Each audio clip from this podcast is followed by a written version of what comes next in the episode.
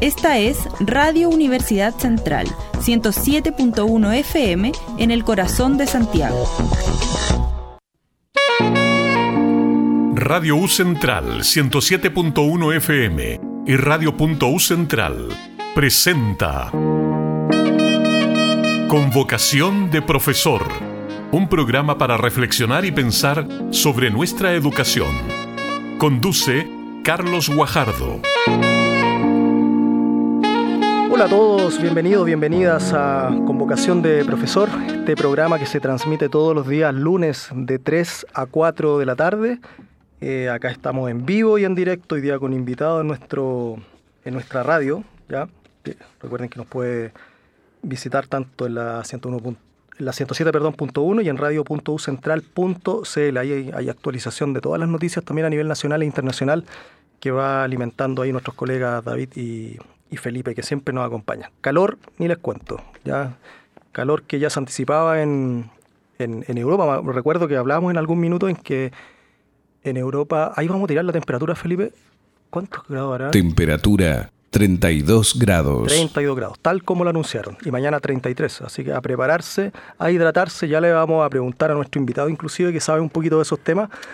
Eh, y bueno, en materia de contingencia nacional, bueno, ya estamos a la espera de que se pongan de acuerdo nuestros políticos en el fondo en, definir de una vez por todas cómo se va a llevar a cabo el nuevo proceso de la constitución.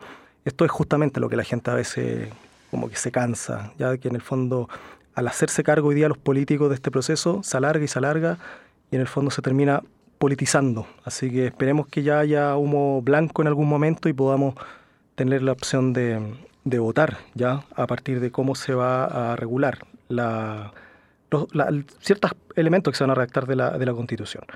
Eh, otro dato que les quiero comentar es, hoy día sale un reportaje respecto de un estudio que realizó la Superintendencia de Educación, que lo reveló también la Defensoría de la Niñez, donde aumentó en un 17% eh, entre el año 2019 y el año 2022 el maltrato físico y psicológico entre alumnos, es decir, en los colegios. Esto ya se viene hace rato arrastrando de esta violencia que ocurre al interior de, de los colegios yo sigo pensando que fue como consecuencia de, apresurarnos demasiado en nivelar a los estudiantes después que volvieron a la, presencialidad y no velamos en el fondo por los temas relacionados con lo socioemocional. Había que partir quizás al revés. Y el ciberacoso también aumentó en un 70%. Eso sí que es bastante grave porque es justamente algo súper tan silencioso que a la larga se revela cuando ya estalla. Y, bueno, ayer salió justamente el sábado, salió la tercera también, alguno, un reportaje de ciertos cuestionamientos que se están haciendo al ministro de Educación respecto de asuntos que se propusieron al principio en la campaña eh, del gobierno eh, en relación a, por ejemplo, a la condonación del CAE. Eh, pero bueno, hay que tener un poco de paciencia, a mi parecer, porque está recién asumiendo, es un ministerio muy complejo, los cambios en educación son también a largo plazo. Y, y bueno, pero hay que tener paciencia. Entiendo sí que hay un respaldo que, que tienen distintos sectores políticos, pero como en Chile somos muy apurones para ver los cambios, hay que tener un poco de paciencia. Bueno, vamos a presentar a nuestro invitado de hoy, de hoy el ex, ex alumno de la U Central también, ya nos va a contar de qué carrera. Em, estoy hoy día con Antonio Chaura, profesor de educación física. Él trabaja también en el colegio em, Santiago, Santiago San Gaspar, sí, San Gaspar College. Y, eh, y bueno, hoy día también está ahí liderando algunos, un departamento de ACLE, que en la jerga pedagógica esto se llama como actividades curriculares de libre elección, ¿ya? Eh, y del área de deporte también y educación física. Así que, Antonio, muchas gracias por estar acá y, y ¿cómo estás? Hola Carlos, ¿cómo estás tú? Eh, muy contento de poder estar aquí en, en mi querida Universidad Central. La verdad es que hace mucho tiempo que no venía para acá, para acá y, te da eh, bastante nostalgia eh, poder estar aquí en, esta universidad. ¿Tú has, ¿Cuándo egresaste, Antonio? Yo egresé el 2012. El 2012. 2012. La segunda corte de educación física, ¿no? Exactamente. Sí, yo te comentaba al principio que habían tres secciones de la carrera de educación física. Eran, éramos 140. Claro, claro y que eh, culminamos la gran mayoría del 2012. Justo veníamos conversando sobre eso antes de ingresar al estudio de la radio, que hoy día lamentablemente con esta problemática del desinterés por pedagogía, la, bueno, en todas las universidades se ha visto afectada justamente la, matrícula. Por una parte hay problemas de deserción, eh, profesores que ingresan por primera vez a trabajar y ya el primero y tercer año están desertando, dice hoy día el sistema, pero por otro lado estudiantes de cuarto medio que no, no están interesados en la pedagogía. Entonces, imagínate la diferencia de tres secciones en ese tiempo y hoy día se ha reducido bastante. Así que Oye, Antonio, bueno, tú saliste en el fondo de la carrera en ese momento y ya y partiste trabajando inmediatamente. Exactamente, yo salí el 2012 de la carrera y estaba estudiando la mención, que es la mención de básica. ¿Tú sacaste la de básica? La de básica. Este, en estos momentos se está dando. Está la, de básica y sigue la de adulto mayor. Entonces yo estaba haciendo la mención y al mismo tiempo eh, eh, me incorporé al, al San Gaspar College mm. como profesor de básquetbol y ahí comencé hasta hoy. Llevo 10 años en, este mismo colegio. ¿Cómo ha pasado el Colegio particular de la comuna de Ñuñoa. Y ahí eh, me he desempeñado eh, de varios labores, Carlos, desde, desde profesor de básquetbol, profesor de educación física, convivencia escolar, claro. Eh, profesor jefe también de un curso. Mm. Y ahora estoy en la transición también para ser jefe de departamento del de educación física y ACLE, como tú bien lo, mencionaste. Claro, claro. Oye, y bueno, tú eres basquetbolista en, tu, en su momento, todavía ya, no. Sí, o sea, ahora me dedico más a, ser profesor de básquetbol. Mm. Yo también fui eh, de la selección de básquetbol de la Universidad Central. Ahí en la casa de mis papás tengo el, mi, mm. mi galvano, de, La, exactamente, de la ah, trayectoria. Tuve beca deportiva también. Claro. Y, y, por eso hay un cariño bastante mm. importante por esta universidad. ¿Y ahí estuvieron alguna, compitieron y tuvieron algún sí, competimos, lugar?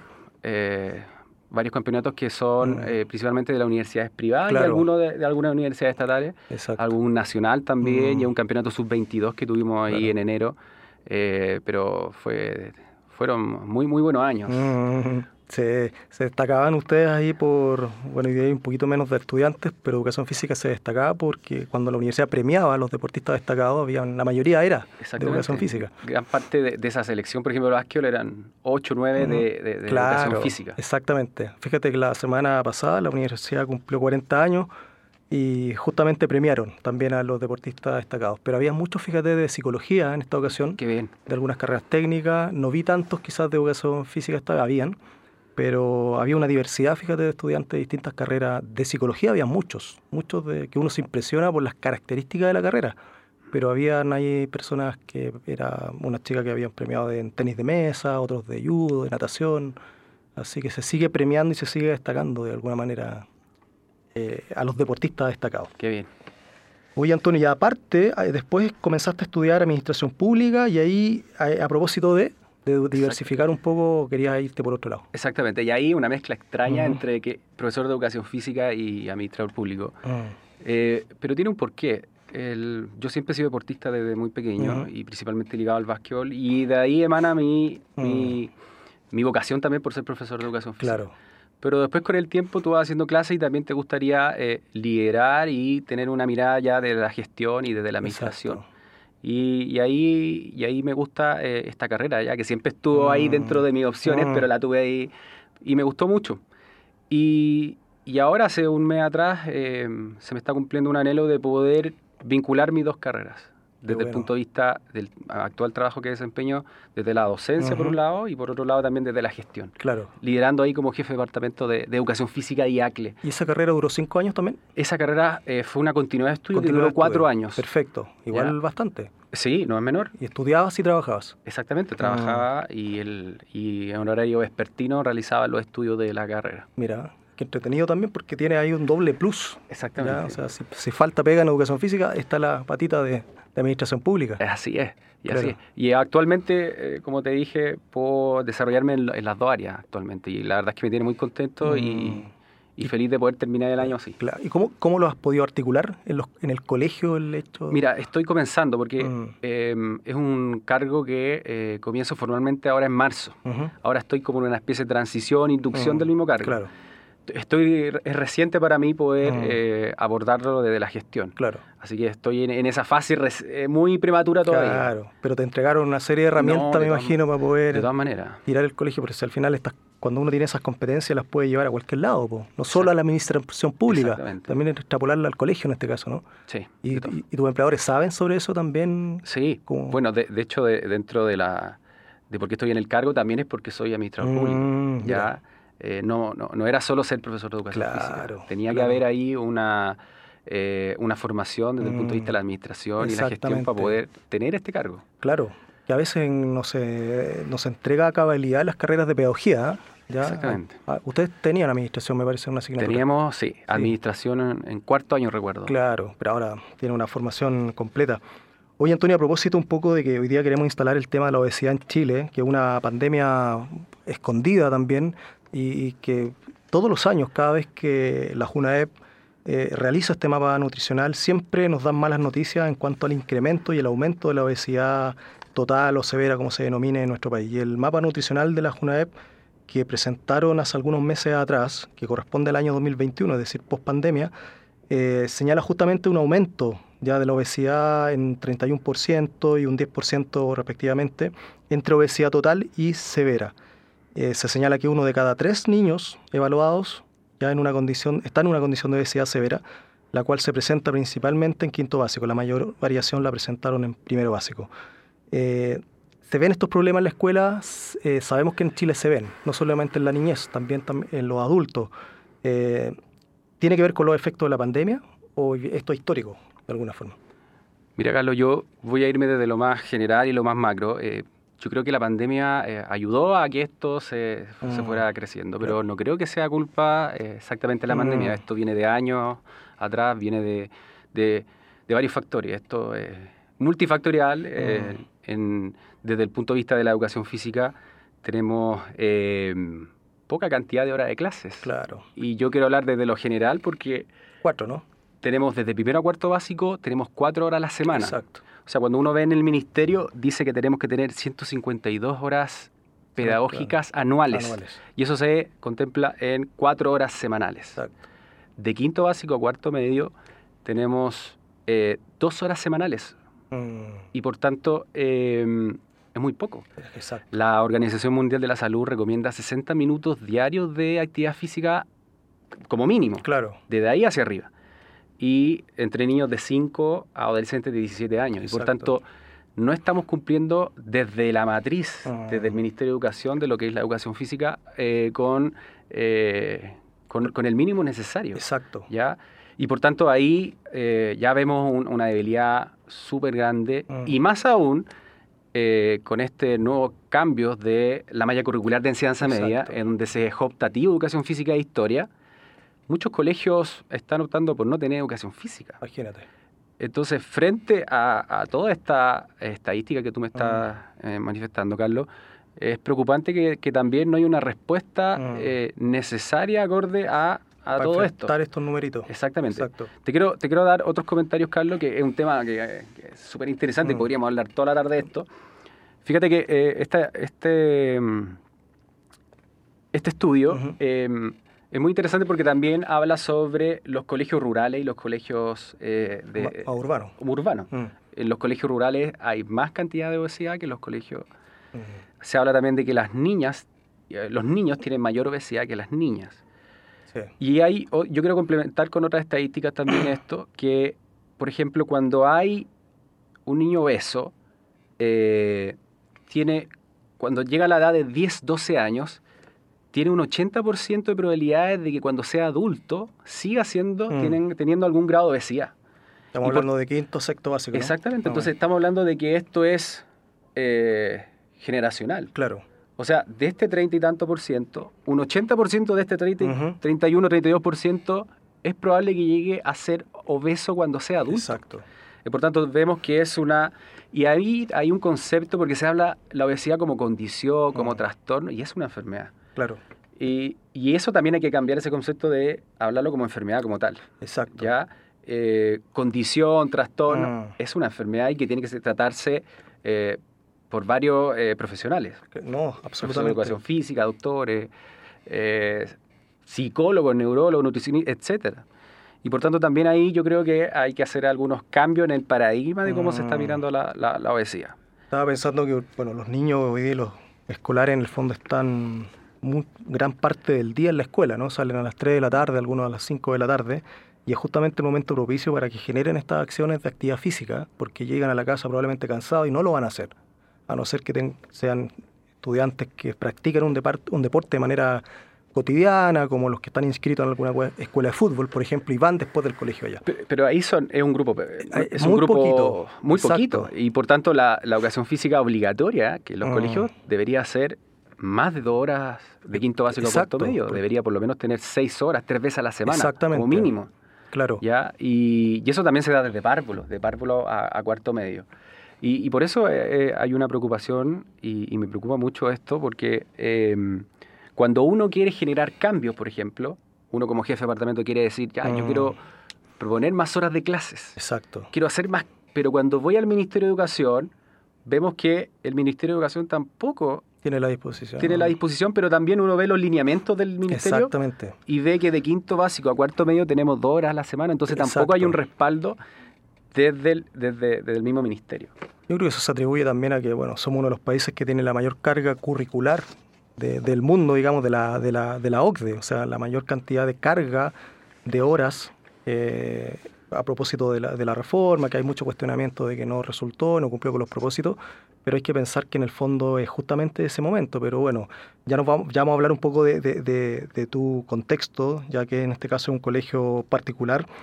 Eh, hay otra alternativa, Antonio, en el fondo de, no, no solamente culpar a los profesores de educación física en que promuevan mayor actividad física en los colegios, sino que un profesor de básica, una educadora de párvulo, un profesor diferencial, puede generar acciones en la misma sala de clases, por ejemplo, para generar algún tipo de movimiento, alguna actividad física que no esté atribuible solo a la clase de educación física? De todas maneras, yo, yo comparto que eh, esto es transversal, mm. ya no, no es solo de los profesores de educación física.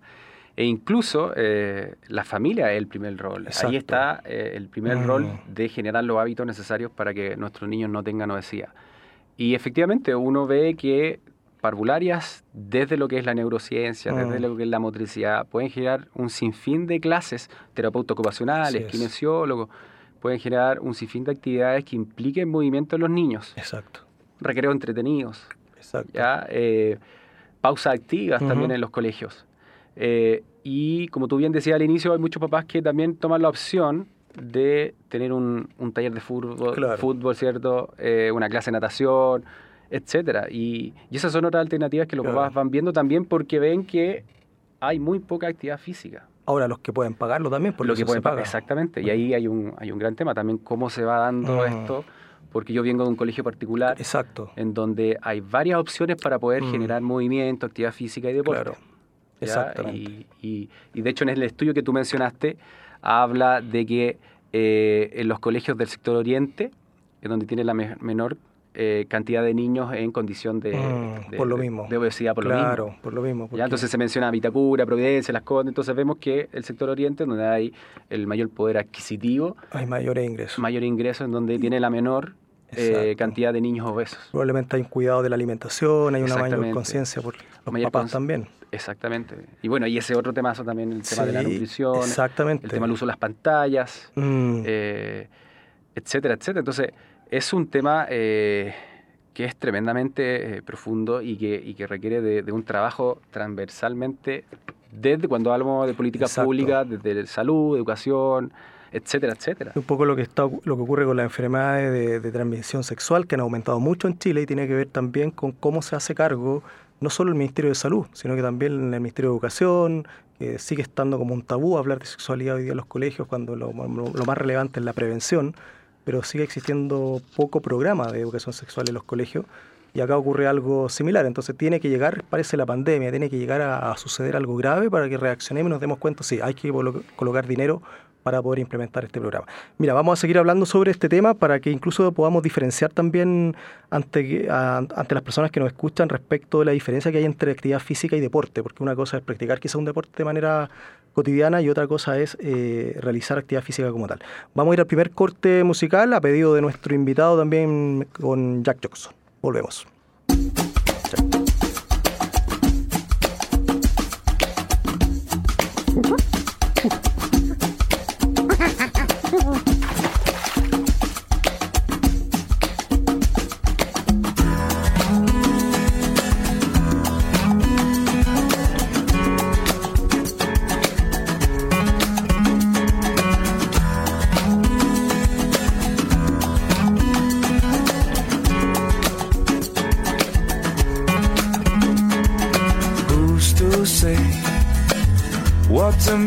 But they forgot. This world keeps spinning, and with each new day, I can feel a change in everything. And as the surface breaks, reflections fade. But in some ways, they remain the same. And as my mind begins to spread its wings, there's no stopping curiosity. I wanna turn the whole thing upside down.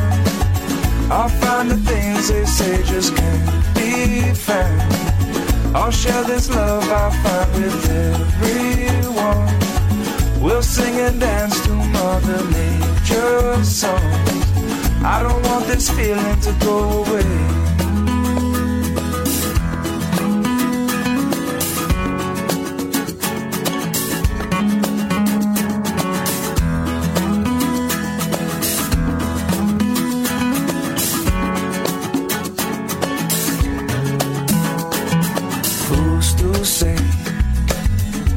Can't do everything, well, I can try. And as I roll along, I begin to find things aren't always just what they seem. I wanna turn the whole thing upside down. I'll find the things they say just can't be found.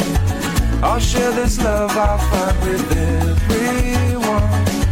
We'll sing and dance Mother Nature's song.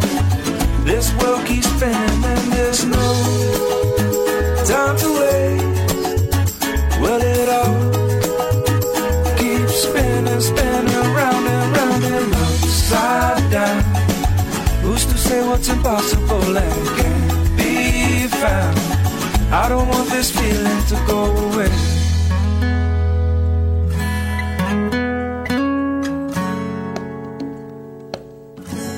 Don't go away.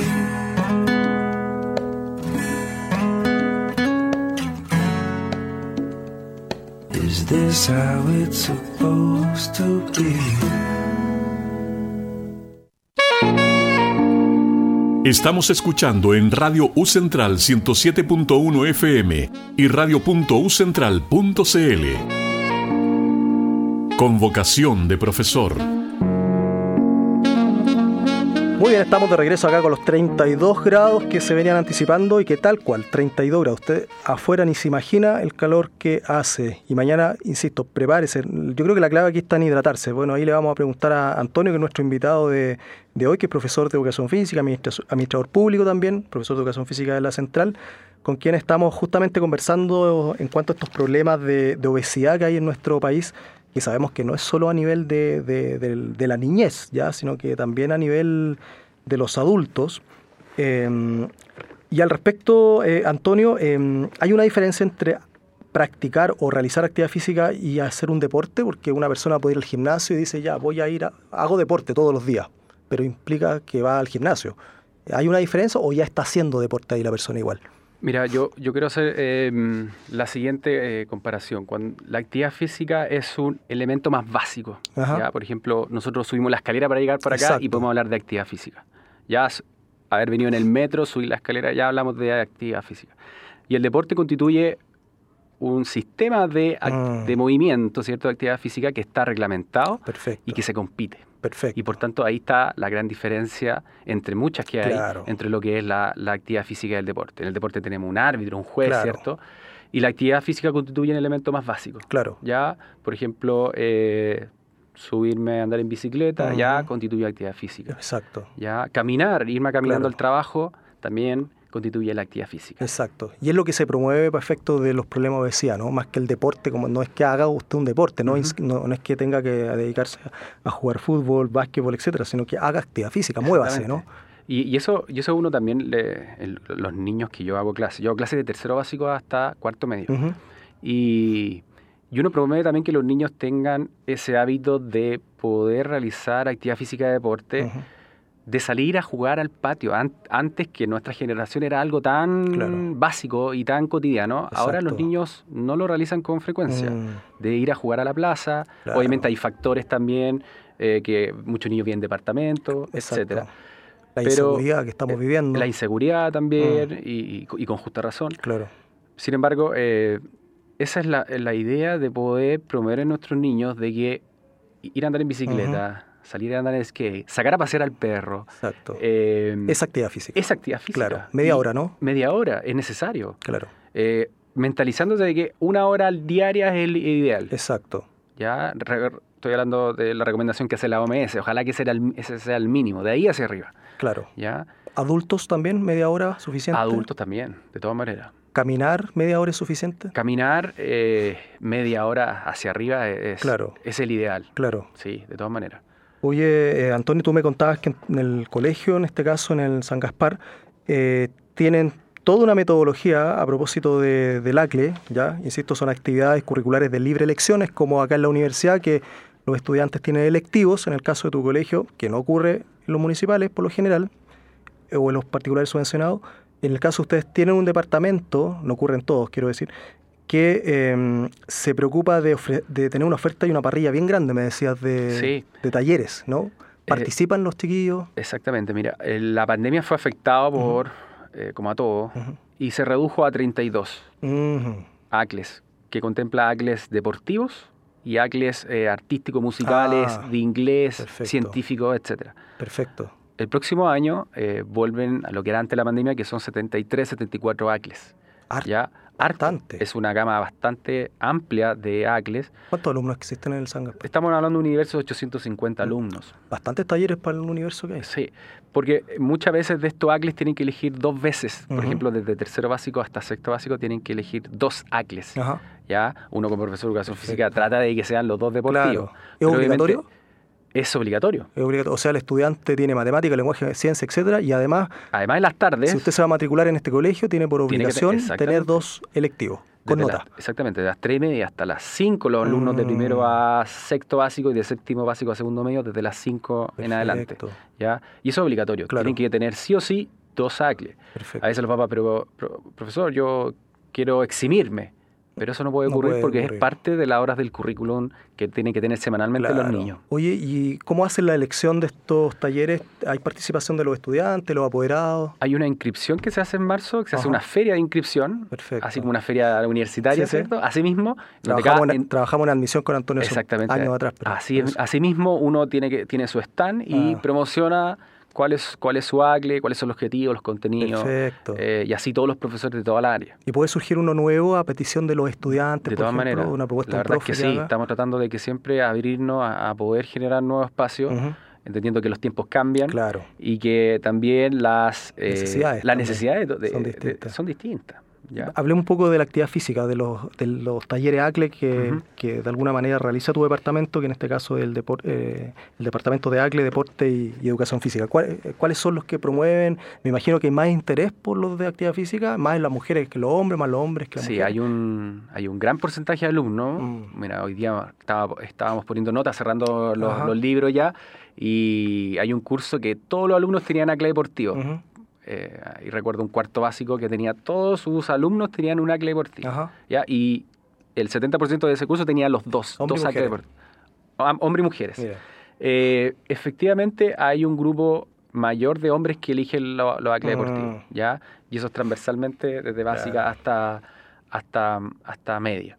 Y ahí también apunta a, a- a que nosotros tenemos que eh, ver cómo tratar de que las niñas también elijan lo- Claro. los ACLE deportivos.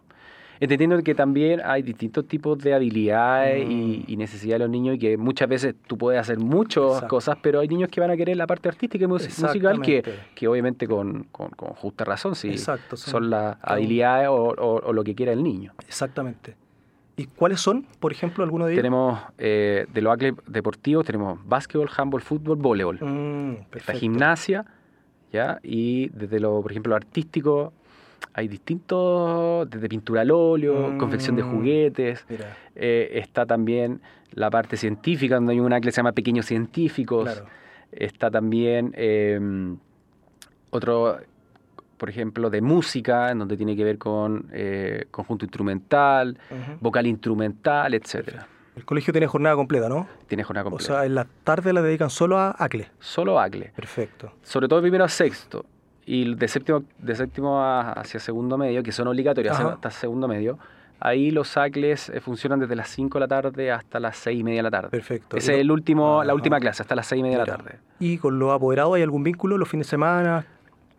Antes de la pandemia, ahora en la pandemia no, porque se cerró el colegio para no Mm. tener tanta cantidad de, de gente. Pero sí, el próximo año eh, es probable que, que se abra hacia eh, lo que era antes de la pandemia, de volver a hacer campeonatos el fin de semana, por ejemplo, de fútbol. Claro. Hay una Copa San Gaspar también ahí que, que- que se ve en las disciplinas deportivas. Eh, y los fines de semana eran bastante eh, movidos. Claro. ¿ya? Y, y a eso apuntamos en un 2023 Mm, retomar todo eso que, que, que- tuvimos en el 2019. claro. Y tu misión es justamente organizar estos talleres, ¿no? Exactamente, Por yo soy quien va a, a coordinar y, y poder dar esta gama Mm. amplia de, de, de ACLES. Claro, claro. Te toca todo el tema de la- del sistema de inscripción, seleccionarlo, Sistema de inscripción, eh, contratación de profesores Claro. también, que, que con la pandemia se Mm. tuvo que... eh, eh, varios profesores se fueron Claro, y, por tanto ahora hay que retomar todo eso. exacto. eh, porque tenemos que tratar Claro. de volver a lo que era antes. Exacto. Oye, a propósito de eso, Antonio, sin dejar de lado lo que estamos conversando, ¿cómo han ido enfrentando los temas, digamos, del regreso a la presencialidad? Hu- Hubo efectivamente una... Bueno, el colegio de ustedes es privado, no hay tanta presión del ministerio, a diferencia de los que reciben fondos del Estado. Pero aún así hay que cumplir con el currículum. No sé cómo llegaron en cuanto a la nivelación. Los estudiantes llegaron con problemas socioemocionales que había que subsanar. Sí, efectivamente. Hay, hay bastantes niños con problemas emocionales, Mm, derivados también en problemas de conducta mm, y que eh, son propios de la pandemia. claro. Niños que nunca habían tenido, nunca habían sociabilizado. Por ejemplo, niños de primero básico, Claro, no a la cual le tocó pre-kinder y kinder Mm. eh, con clase online. Claro. Y cuando llegan a primero básico, segundo básico, vemos niños que les cuesta desenvolverse en la Mm. clase misma, Claro. que les cuesta desenvolverse en el recreo, que les cuesta eh, concentrarse. Exacto. Niños muy disruptivos en las clases. Y eso pasa, está pasando mucho. ¿Cómo lo han subsanado en el colegio? La verdad es que ahí con, con harta paciencia primero, con harta, con harta vocación, y que mm, y ahí el trabajo en conjunto con todos los equipos que, que hay en el colegio, Ujú. desde los profesores, equipo de gestión. Cuando digo equipo de gestión, digo psicología, Exacto. orientación, psicopedago- Mm. psico- psicopedagogía, Claro. y todos los profesores jefes de asignatura, Mm. etcétera, ahí con un trabajo alineado hemos podido sobrellevar un, un año 2022 que nos ha traído mucha, Exacto. muchas dificultades también. Y donde están, me imagino, sobre todo los colegios llegando, pero allá a la última rayita de la batería, porque ya no quieren más en el buen sentido, digamos, ¿no? Sí, Muy cansados. Hemos visto que hay en las noticias y estudios que así lo revelan de la cantidad de profesores que han estado con licencia este último tiempo, sobre todo en colegios estatales y municipales. Eh, y el caso de- de este- del Colegio San Gaspar no, no, es, no un caso aparte también. Claro. Hay muchos profesores con, con licencia y, y que se ha visto también afectado por un año bastante intenso y años bastante Exacto. intensos. ¿Crees tú que falta valorar todavía el- Bueno, hay una carrera docente hoy día que hay un, que en el fondo permite incrementar quizás las remuneraciones de los profes en la medida que se vayan evaluando. Eh, las condiciones de las pedagogías distintas también en las universidades, pero falta sigue faltando valora- valoración de los profesores en nuestro país. De todas maneras, Carlos, Ujú. eh, yo creo que nuestro país está al debe en, Mm. esa, en esa valorización de- del Sí. profesor. Y, y- y lo vemos con la baja de, de alumnos que quieren, que quieren participar o quieren ser profesores. que no hay interés, digamos. Ya hay muy hacerlo. bajo interés, hay una desmotivación, hay una des- desafección de lo que es eh, ser Claro. profesor. ¿Conversas esto? Tú, tú tienes una jefatura de cuarto medio, me dijiste, ¿no? No, yo soy profesor jefe de sexto básico. De sexto básico, Sí. pero hay relación con los de media, me imagino. Sí, y- por y Por lo supuesto. general te, te, te transmiten en algún minuto el por qué elegir esta carrera y no sé qué, qué visión tendrán de una, de una pedagogía, por ejemplo. Eh, tiene que ver mucho desde el punto de vista financiero. Mm. Y hay que ser sincero. ah, ¿Cuánto voy a ganar? Exactamente, cuánto Claro. voy a ganar. Exacto. Y se dan cuenta de que esa cantidad de años Mm. versus otra cantidad de años, una carrera de ingeniería, Claro. de derecho, de medicina, etcétera, etcétera, Hay una diferencia grande. hay una diferencia grande. Y, y ahí entra en juego también la vocación que, Claro, que puedan tener. Hay alumnos que, lo, que estudian, Mm. pero es muy poquito el porcentaje. Exactamente. Yo creo que ahí falta un poco también de desconocimiento. Justamente estos días que la mayoría, tanto la, lo- el ministerio, la universidad están promocionando la admisión, salen también estos artículos con la- las carreras que tienen mayor empleabilidad, las carreras que tienen mayor sueldo, están las pedagogías con los menores sueldos Y claro, vemos derecho, vemos medicina, vemos la ingeniería civiles, que claro, son el doble, el triple eh, en el fondo de, sueldo al primer año estoy hablando, porque claro, un profesor puede llegar a ganar quizá eso, pero después de los 10, 11 años de carrera docente. Pero al principio, lamentablemente, no es muy estimulante, si bien han mejorado, pero efectivamente, claro, hoy día, lamentablemente, hoy día eh, los chicos que están en la universidad efectivamente están estudiando algo que les gusta, pero por otro lado es para poder de alguna manera desempeñarse y, y poder de alguna manera tener esos recursos cuando tenga una familia. Pero claro, en pedagogía lamentablemente eso sigue pasándonos la cuenta. ¿eh? Así es. Lamentablemente. Sí, y la verdad es que no, no me imaginé que íbamos a llegar a, a, como tú me comentabas, una, en la Universidad Central, por ejemplo, de tener la cantidad de alumnos que viene educación física. La verdad es que me sorprende mucho que... que en todas las carreras, y en, en transversalmente todas las pedagogías. Y en todas las universidades y, bueno, hay estudios en el IGE Educar, lo hemos hablado, fíjate, en otros programas sobre la cantidad de profesores que va a faltar al 2025 y al 2030. El 2030 aumenta significativamente versus el 2025. Hablamos más de 14.000 profesores, más de 22.000 en el 2030, estudios que ha hecho el IGE Educar, y donde hay mayor cantidad de profesores ausentes, digamos, en el norte grande de Chile, por ejemplo. Ya hay, hoy día hay una urgencia en el norte grande de profesores. Ya por lo tanto, nos va a pasar la cuenta. Imagínate esto que está ocurriendo, este fenómeno, por una parte que no quieren estudiar, pero por otro lado están desertando el sistema. O sea, hay una desmotivación ahí que está pasando también con los que ingresan a trabajar por primera vez. ¿Por qué se van tan rápido? Se van al primero, se van al tercer año. Exactamente. Entonces, ¿será que el sistema está presionándolo? ¿Será que hay un vicio también de, los profesores que, que, podrían llevar más tiempo y, no sé, y se terminan desencantando de lo que vivieron en la universidad, de los paradigmas nuevos que le enseñan en la universidad, pero llegan al sistema y se encuentran con, con la otra cara de la moneda, lamentablemente, y se, se rinden rápido. Exactamente. Otra, otra cosa con guitarra, y ahí se dan cuenta de, que, cuando están en el aula eh, no es fácil. Exactamente. Y, requiere de ahí de mucha vocación. Y si no está alineada tu vocación con, con, tu meta, objetivo, eh, es difícil poder avanzar. Y por eso uno ve tanto, incluso yo, estudié una segunda carrera, administración pública, pensando, ¿cierto?, que en que, en que no iba a estar toda la vida haciendo clases. Exacto. Y, y, así le pasa a muchos profesores que estudian también una segunda carrera. Claro. O desertan de, de, su y se dedican a hacer otro tipo de, de actividades. Claro, a sacar posgrado, etcétera. Bueno, estamos hablando con, hemos invitado y hoy día Antonio Chaura, vamos a seguir conversando con él sobre la actividad física, sobre el deporte, vamos a ir al segundo corte musical y seguimos conversando.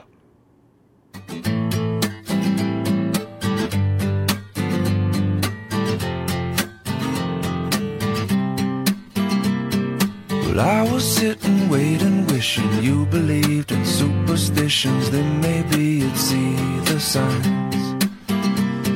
Lord knows that this world is cruel, and I ain't the Lord. No, I'm just a fool, and I'm loving somebody don't make them love you. Must I always be waiting, waiting on you? Must I always be playing? sang your fool? I sing your songs, I dance your dance, gave your friends all a chance. Putting up with them wasn't worth never having you. Oh, maybe you've been through this before, but it's my first time, so please ignore the next few lines, cause they're directed at you. I can't always be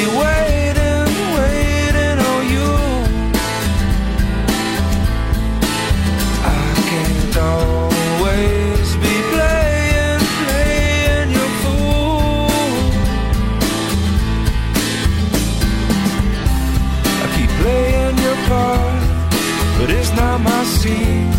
Want this plot to twist? I've had enough mystery. Keep building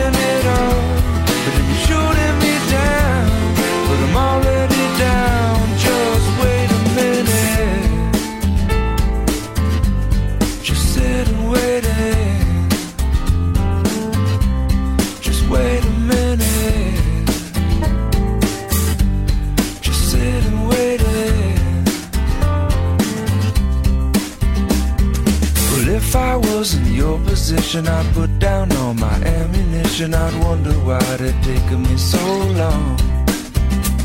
But Lord knows that I'm not you. And if I was, I wouldn't be so cruel. Cause waiting on love ain't so easy to do. Must I always be waiting, waiting on you? Must I always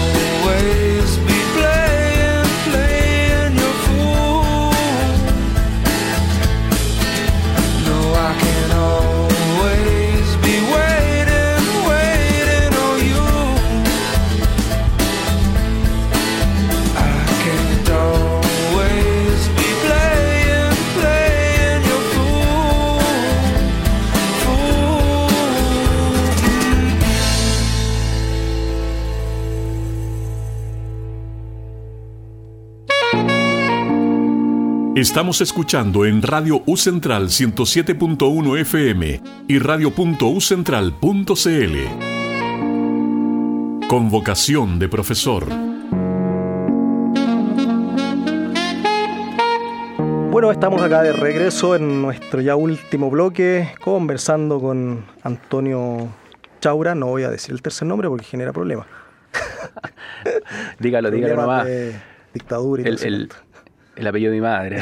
Sí, pero ya, Sí. vamos, ¿lo decimos? Sí, por supuesto. Antonio Chaura Pinochet, ya por eso en el fondo había que tener cuidado con nombrarlo.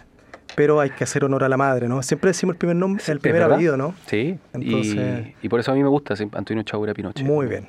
Eh, ¿Y en el colegio cómo te dicen? ¿Mister? Eh, Eh, Oh, eh, profesor, profesor eso- Antonio. es colegio bilingüe, ¿no? Es- eh, no, ¿No? es colegio bilingüe. Tiene un buen nivel de inglés, pero no, no, es bilingüe. Tiene más horas sí de inglés que, la, Sí, que lo que el tiene más, solicita. exactamente, tiene más horas. Mister y Miss se dicen ahí. ¿no? A las, a las profesoras Mises. Ya. Buenísimo. Oye, ¿cómo es la relación con los estudiantes? ¿Bien? Es bastante cercana, es un colegio que, que tiene dentro de sus elementos más esenciales que es la- lo académico Claro. y también la parte espiritual. Es un, colegio, un colegio Ah, católico perfecto. Y son niños con muchos valores y muy cercanos. Mm. Y por tanto uno puede lograr bastante eh, cercanía y, Mm. y un buen lazo con ellos. Exacto. Oye, Antonio, hablemos un poco de, bueno, de toda la formación que has recibido este último tiempo, incluyendo la de la U Central como profesor de educación física, y, y hablemos un poco de las recomendaciones, no, no solo de los niños y de las niñas a propósito de la obesidad. Eh, hablemos sobre las acciones que nos recomiendas tú, digamos, para poder bajar estos índices de obesidad, para poder hacer actividad física. Eh, ¿Cuánto ya hemos hablado algo de cuánto tiempo hacerlo en el día, todos los días? ¿Es necesario pagar un gimnasio que a veces son caros o tantas personas que en el fondo se inscriben en un gimnasio y no van más. Pagan la matrícula, pagan el arancel y nunca más aparecieron, no van un tiempo. Que ocurre mucho incluso en esta época. ¿ya? Eh, ¿Cómo hacemos que sea frecuente también la educación física? ¿Cuáles son de alguna manera estos consejos que nos podrías dar? Yo creo, que, Carlos, que tiene que ver con, con los hábitos. Yo hace poco leí un, un libro que se llama Hábitos Atómicos, que es un, libro que está bastante moda ahora. Entonces, cuando uno hace pequeños cambios en tu rutina, eh, esos pequeños cambios eh, en el largo tiempo pueden llegar a, a lograr un, un cambio muy bueno. Por ejemplo, y, y lo importante también es que tanto adultos como niños puedan lograr unir hábitos. Claro. ¿Y, y a qué me refiero con esto? Si me gusta ver Netflix y veo todos los días Netflix, trata de unirlo a un hábito, a un buen há- hábito de actividad física, por ejemplo, hacer eh, bicicleta estática mientras tú ves Netflix. Exacto. De hecho, se menciona en este libro. Trata de hacer elíptica mientras estás viendo Netflix. Entonces, estás uniendo un hábito que ya tienes, que por cierto es un hábito que no, no está generando un muy buen estilo de vida Exacto. saludable, pero únelo con otro hábito. Claro. Únelo con un hábito de ha- haz una rutina de, de 15 minutos, puede ser a través de una rutina breve o con, como te dije, con una Exacto. bicicleta estática, con una elíptica. Eh, o, o si te gusta escuchar, eh, no sé, unos podcasts, Exacto. realízalo. Eh, Tiene el hábito de, hacer un, de escuchar podcast, pero únelo al hábito también de hacer actividad física. Claro. Y de esa forma eh, es una excelente recomendación para poder hacerte el hábito. Exacto. Ya, eh, tú tienes el hábito de ir al gimnasio eh, frecuentemente, pero es un hábito que se, también se genera desde niño. Claro. ¿ya? Y, y cuando, y por eso es tan importante el trabajo en los niños, Carlos, porque su nivel neuronal y su plasticidad neuronal es tan fácil lograr en ellos que ellos se adapten a su entorno. Y entonces, cuando se adaptan a su entorno es que tienen todos los días actividad física. Claro. Ellos lo asumen con, su, con suma normalidad. Y, y eso trasciende en el tiempo y cuando tú eres grande ya generas los hábitos necesarios para que Claro. siempre tenga e- ese, ese hábito incorporado ya en tu, en tu, en todo tu, tu, tu psiquis, ¿ya? Exacto. Que al final uno es quien tiene que manejar esa, ese cerebro, no es que, porque generalmente no suele ganar, digamos, ese cerebro a propósito de, de, esta, de estos pensamientos que lamentablemente dicen, no, me voy a quedar mejor acostado viendo Netflix. ¿Te Exactamente. Y en adulto es más difícil. Por cierto, es más difícil. De hecho, uno nota la diferencia en el trabajo con niños de primero a cuarto básico Claro. o niños con, o jóvenes de primero a cuarto medio. El trabajo ya es distinto. Claro. Ya es más estructurado primero a cuarto medio. Ya Mm. tenemos un cerebro que está más desarrollado. Se preocupan de la imagen. se también. preocupa más del- exactamente. Y, y por eso es tan preocupante estas cifras, porque Mm. eh, eh, así como es tan fácil generar buenos hábitos, también es fácil en los niños generar malos hábitos. Claro. Y, y el hábito de comer constantemente, el hábito de la pantalla constantemente, es súper fácil a- de Mm. adquirirla. Exactamente. Y, Y y- sedentarismo a la larga. exactamente. Y ahí uno tiene que generar el equilibrio como, como papá. Y como adulto también buscar la fórmula. Y, y esta fórmula de alinear un hábito, como lo acabo de decir, es una buena recomendación Claro. para poder adquirir eh, una vida saludable. Mm, exactamente. Eh, el ministerio de alguna manera ha implementado algunos programas que parece que no, no han resultado, eh, y hablo de, de los distintos gobiernos que hemos tenido sobre programas como el Vive Sano, Vida Saludable, hay uno Elige vivir sano. Elige Vivir Sano, hay uno que ahora da vuelta a la manzana, algo así se llama, Exactamente. a propósito de lo- del índice de obesidad que estábamos conversando, pero falta la integración más bien interministerial, porque quizás esto viene solo del Ministerio de Salud y el Ministerio de, de, mm, de Educación, pero podrían haber otros ministerios, a propósito de que era administrador público, de otras eh, de otros organismos ministeriales, ¿no? No solamente para involucrarlo a nivel educativo, sino que también al nivel de la sociedad en general, como una persona que quizás no tiene una elíptica o no tiene una bicicleta estática y quiere seguir viendo Netflix, no sé, baile, pero generémosle esa educación para llegar a las poblaciones, para llegar a las municipalidades. Falta un poco esa política pública a nivel nacional. Sin duda, Carlos. Yo creo que hay que reconocer que han habido avances. Y, y, y pese a la pandemia, que, que- que se estancó Mm. mu- mucho de estos programas, pero han habido avances y uno, y uno recorre Santiago y ve cada vez más plazas. Uno sale el fin de semana y ve las calles cerradas para poder eh, hacer salir con tu hijo con scooter, bicicleta. Eh, y uno ve también ahí que las municipalidades se encargan los fines de semana, en la semana, de hacer varias actividades, Claro. pero eh, no está siendo suficiente y, y hay que seguir y, y hay que tener ahí también la, la capacidad de unir todos Mm. estos, ministerios Claro. eh, y también tener la voluntad de, de- de- de establecer que esto es una, como tú bien dices, el título de esto es un- una pandemia escondida. Claro. Y, y- y hay que ser también eh, preventivos, Exacto. no reactivos. Exacto. Estamos, siempre hemos sido queda la embarrada y recién reaccionamos y, y- y hay que ser preventivo en esto. Eh, y, y por tanto tenemos que ir avanzando y es necesario que cada vez se vayan sumando más. Ujú. Tú hablaste del Ministerio de Educación, Mm. Ministerio de Salud, pero también tiene que ir sumándose con otros ministerios. Exacto. Y esto, es un- y esto tiene que ser transversal. pensando en de agricultura, que están a cargo no sé, del abastecimiento de nuestro país en cuanto a las frutas, hacer una red con, con las vegas, con lo valledor de, de las frutas y las verduras, cómo se genera ahí una articulación de, de, de alguna manera, motivar a que las personas consuman, no sé, otro tipo de alimentación, ¿no? Exactamente. Es tan fácil comprar comida chatarra, por ejemplo. Exactamente. Es tan fácil, eh, sale más barato comprarte un, en un carrito una fritura que Claro. comprarte una ensalada o un pescado, Exacto. eh, etcétera. Entonces, uno también ahí ve que tu entorno se hace Mm. hostil para poder avanzar en, en la vida Y saludable. en vez de favorecer, los desfavorece en el fondo. Y, y cuando tú eres niño, con, con- con mayor Claro. razón. Ellos, ellos, cuando uno ve un niño obeso, eh, uno, uno inmediatamente no puede decir, oye, ¿qué- pero ese niño cómo es obeso, Exacto. tiene que pensar en el papá. El Exactamente. papá y la mamá, ellos son los absolutos responsables de, de- de que ese niño tenga esa, esa condición. Oye, ¿qué, qué pasa? Que podríamos también hablarlo más adelante en otro programa con los adultos mayores, que también sufrieron el tema de la, de la pandemia, de estar mucho tiempo encerrados, no- de, de no generar hábitos, obviamente, de, de actividad física, pero cuán necesario es también para ellos, digamos, el realizar actividad física. Hoy día la, la- la edad de, la- de las personas aumenta cada vez más, podemos vivir más de un 100 país que- años. Es un país que nos envejecemos. Exacto. Es clave tener actividad física y deporte en todos los grupos etarios. Y Claro. el adulto mayor, eh, sin duda, también necesita tener mayor cantidad. Mm.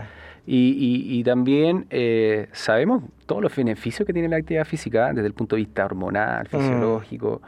Eh, sabemos que activa la dopamina, que baja el cortisol, la hormona del estrés.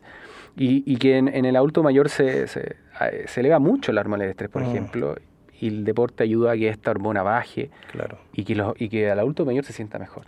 ¿Y qué es suficiente? ¿Y para qué es suficiente? El, el adulto mayor necesita, así como en los niños se recomienda 60 minutos de, de- de actividad física diaria, ellos también deben tener 60 minutos de actividad física diaria. Basta con un aeróbico, una caminata. Basta con una caminata, basta con, eh, con moverse, basta con sacar a pasear al perro, ojalá Claro. un- una hora, Exacto. 45 minutos, Claro.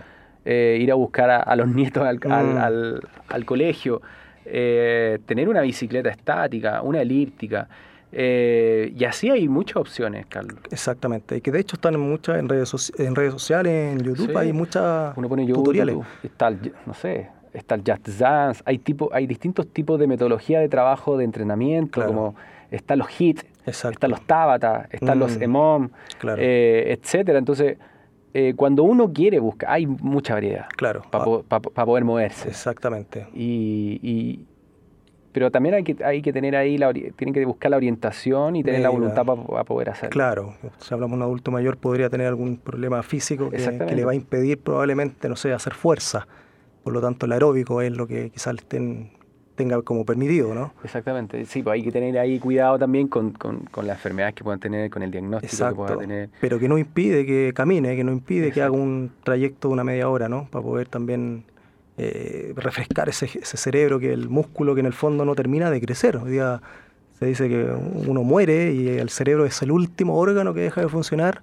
Cuando ya deja de funcionar nuestro corazón, sigue ahí el cerebro muy activo. Y, y podemos seguir de alguna manera haciendo que este cerebro madure, ¿ya? O sea, con la lectura, crucigramas que son tan necesarios a veces en los adultos mayores, porque se piensa que el cerebro no deja, deja de crecer, digamos, deja de generar conexiones.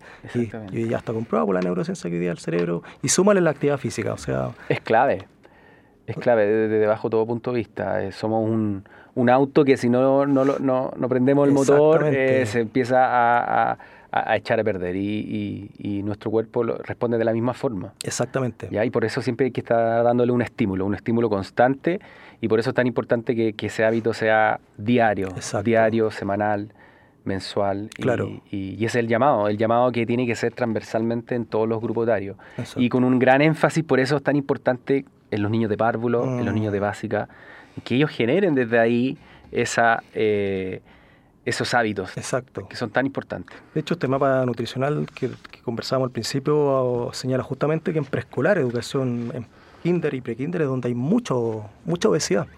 Sumado a primero básico y a quinto básico, ya en la media se señala baja, baja, y hay, una, hay un interés por alimentarse mejor y por hacer actividad física. Pero claro, justo el estudio señala en las conclusiones que está muy vinculado a la imagen. O sea, un estudiante que ya está en primero medio se empieza a preocupar cómo se ve físicamente. Y yo creo que también hay una respuesta ahí también biológica. el- el- Mm. también el cuerpo genera mayor musculatura, de los hombres sobre todo. Exacto. Y, y- y a- y cuando hay mayor musculatura hay mayor gasto calórico también. Y Exactamente. por tanto también ahí eh, se controla la obesidad de, de cierta forma. Claro. ¿ya? Y en mujeres también pasa, pero en menor medida, pero también pasa. Claro. Tenemos una casa cultura de prevención, ¿no? Nuestro- porque el deporte es una de las, uno de los elementos que puede favorecer justamente el, el inicio de enfermedades, hasta el cáncer, tantas enfermedades que podríamos hablar a futuro en nuestro programa, pero que haciendo deporte en el fondo permite de alguna manera mantenerse un poco activo también y, y prevenir. Somos una cultura de la no prevención acá. Tiene que llegar la enfermedad para para que nos toque y se gasta tanta plata además, en ese sentido. Oye Antonio, eh, no sé si antes de despedirte algún saludo, a, porque este programa va a quedar grabado en el podcast de nuestra radio, digamos, al colegio, a algún a Sí, por tus supuesto. hijos, etcétera. Yo, bueno, tengo una lista larga, pero la voy a tratar de... No. Eh, quiero saludar a mis hijos, Clemente Domingo, a mi pareja Paula, a mis padres, a mi madre, que seguramente me tiene que estar escuchando. Saludar también a, a mi querido curso, el sexto básico A, que yo ahora termino. El miércoles salen los niños del colegio el y miércoles. ahí salen de vacaciones y dejo la jefatura de curso, así que también un cariñoso saludo a todos ellos. Mm. Y nada, agradecerte, Carlos.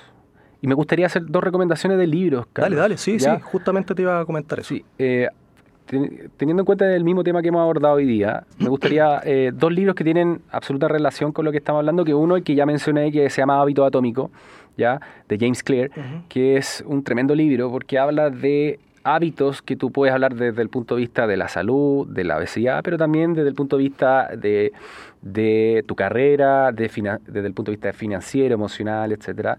Y es un tremendo libro y yo recomiendo mucho.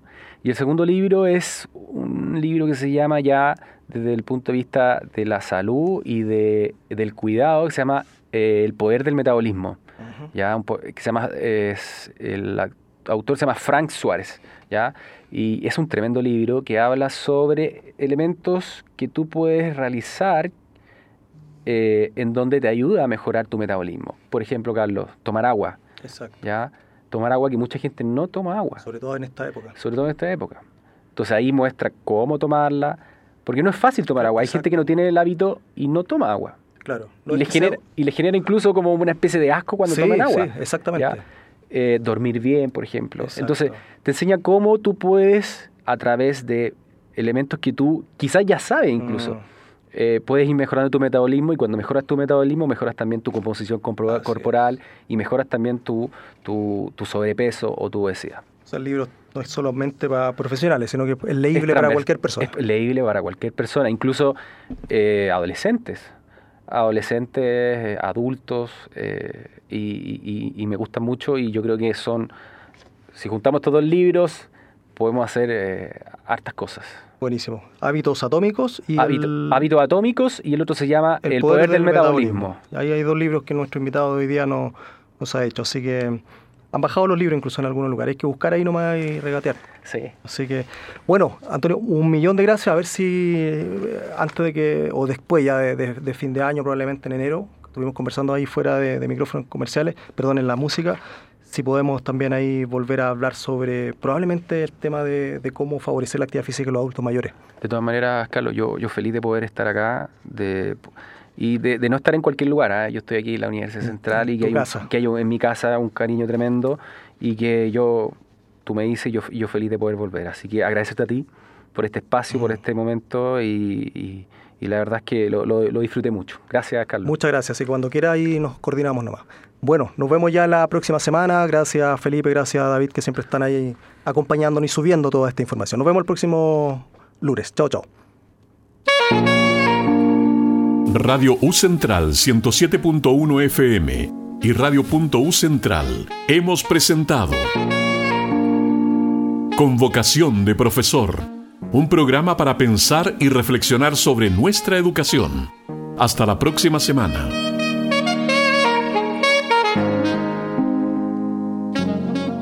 Si usted desea volver a escuchar nuevamente este programa, puede hacerlo en radio.ucentral.cl.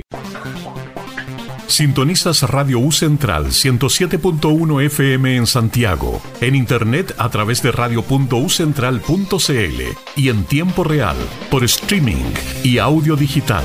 Síguenos en nuestras redes sociales, en Twitter, Facebook e Instagram, como Radio U Central Búscanos en Spotify. Suscríbete a nuestro canal de YouTube y escríbenos al WhatsApp más 569 92 152 152. Somos Radio U Central, desde el corazón de Santiago.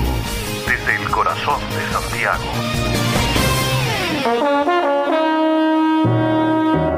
No deje de escuchar todos los lunes a las 19 horas en Radio Universidad Central 107.1 FM Jazz Central.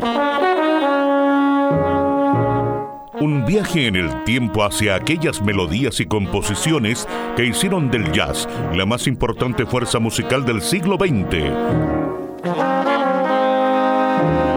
Conducido por Ricardo Sierralta. Prepárese para una cita con la historia del jazz mundial desde sus orígenes hasta nuestros días.